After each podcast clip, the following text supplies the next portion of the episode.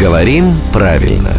Здравствуйте, Володя. Доброе утро. Доброе. Ну, вот у нас сейчас такой э, не- не- нестабильный период э, в нашей жизни, когда то сухо, то скользко. Когда сухо, вопросов нет.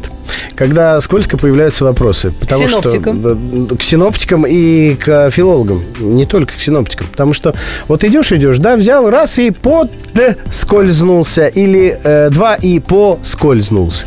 Там «д» должно быть, нет? Здесь еще и коммунальным службам бы хорошо вопрос задать. Давайте, вам, вам лишь бы не... по Нет, сути, я не могу ответить.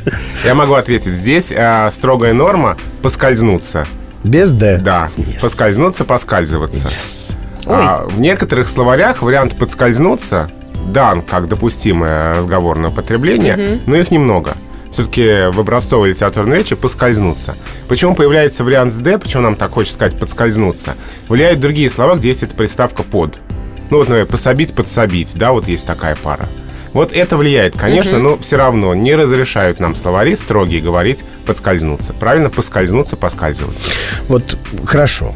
Вот как-то стало сразу хорошо на душе. Ну, я рад. Я за пришел, и вам стало хорошо. Да, вот за это я вам говорю огромное спасибо. А давайте еще напомним, что это главный редактор «Грамотру» Владимир Пахомов, что это рубрика «Говорим правильно», что услышать его в эфире можно по будням в конце каждого часа в 7.50, 8.50 и в 9.50. Так мало того, ее еще можно скачать. Сделать это можно в iTunes или на интернет-портале хамелеон.фм.